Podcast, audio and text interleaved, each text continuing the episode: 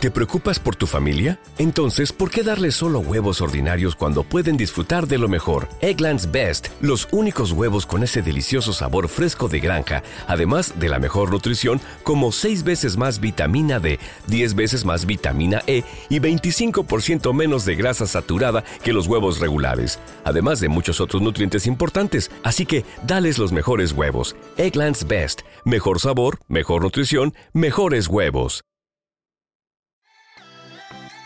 Estás escuchando a Matías Franco en Dueño Pyme.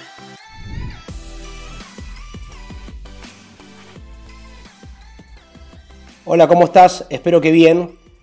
No descuides tu marca. Eso es lo que quiero de alguna forma hablar hoy con vos. Así que, ¿qué te parece si revisamos tu marca de punta a punta y de alguna forma llegamos a la conclusión que no es cierto para las pymes y los negocios el viejo eslogan de esa famosa gaseosa color transparente que decía la imagen no es nada, la sed es todo. Comienzo entonces con algunas preguntas a modo introductorio y para entrar en calor. Primero, ¿tu imagen está a la altura de la trayectoria de la marca? Esto tiene que ver con lo que conocemos como reputación. Segundo, ¿cómo la perciben tus clientes? Tercero, ¿qué cambios deberías hacerle? Cuarto, ¿cuándo fue la última vez que revisaste mínimamente diseño, nombre, logo, eslogan, exhibición, redes, vendedores, layout, etc. Quinto, ¿la marca está alineada con la estrategia que mueve la aguja del negocio? En espacio, inversión y tiempo. ¿Se representa en ese 20-80 que siempre hablamos en la marca? Y sexto, tu marca debe mostrar coherencia entre el producto servicio y el packaging. Traducido es, no podés tener un producto de 10 en un envase de 4. Y el envase, en muchos casos, como puede ser en trabajos profesionales, el envase sos vos. Así que vamos a partir sabiendo que la marca es algo intangible, pero con identidad y personalidad. Una variable cualitativa que genera dinero.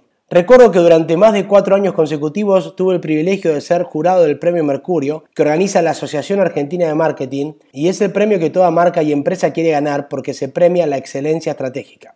Y en una de las ediciones me tocó analizar a la marca La Campañola. No sé cuántos la recuerdan, pero si yo te digo mermelada y te, de alguna forma te hago recordar la imagen, es una campesina joven de, campo con una canasta y con unos tomates en la canasta, en fin. Y cuando contaba la historia esta marca, se llegaron a la conclusión de que estaban después de 100 años cayendo en las ventas y no encontraban la punta del ovillo del por qué. Así que empezaron a analizar, fue fantástica la exposición en breves minutos que hicieron, pero para hacerte una historia larga corta te digo que encontraron que el tema estaba en la imagen.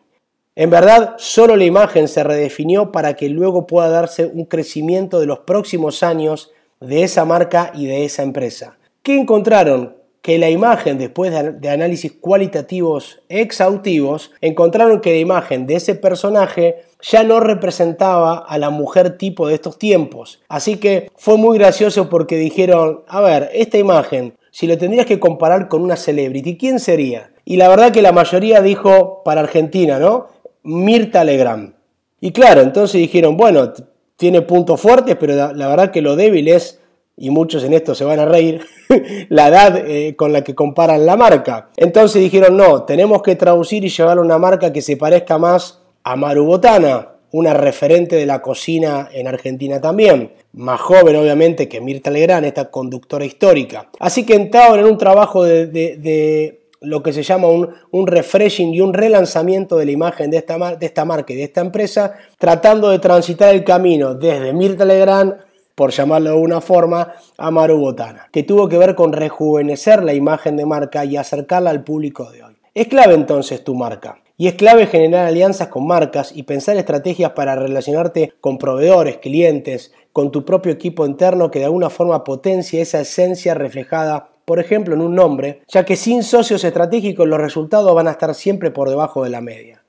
Una marca no es solo un lindo logo y tenés que saber que tu marca genera reputación que cuesta muchos años construir y es muy pero muy fácil de destruir en solo segundos. Por eso quiero que consideres, y solo voy a mencionártelo, cuatro opciones estratégicas de crecimiento a través de tu marca. Vos podés crecer a través de una estrategia de extensión de línea, podés crecer a través de una extensión una estrategia de extensión de marca, podés crecer a través de una estrategia de, de alguna forma de multimarcas y podés crecer a través de una estrategia de marcas nuevas. Todas estas estrategias o estas cuatro estrategias genéricas están relacionadas a dos ejes que si lo vemos en una matriz vamos a encontrar la categoría de productos por un lado y el nombre de marca por el otro. El desafío entonces es que no tomes de menos la marca, sino que, que, no que no solamente la reduzcamos a un simplismo de un logo lindo que algún amigo diseñador nos pudo haber hecho. Podés mejorar los números de tu empresa con una estrategia de marca pensada y planificada que te ayude a focalizar el esfuerzo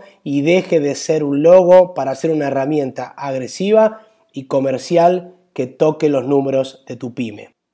Te invito a que me sigas en Instagram, arroba matías.franco1, donde vas a encontrar más consejos de mejora pyme que sin duda te agregarán valor.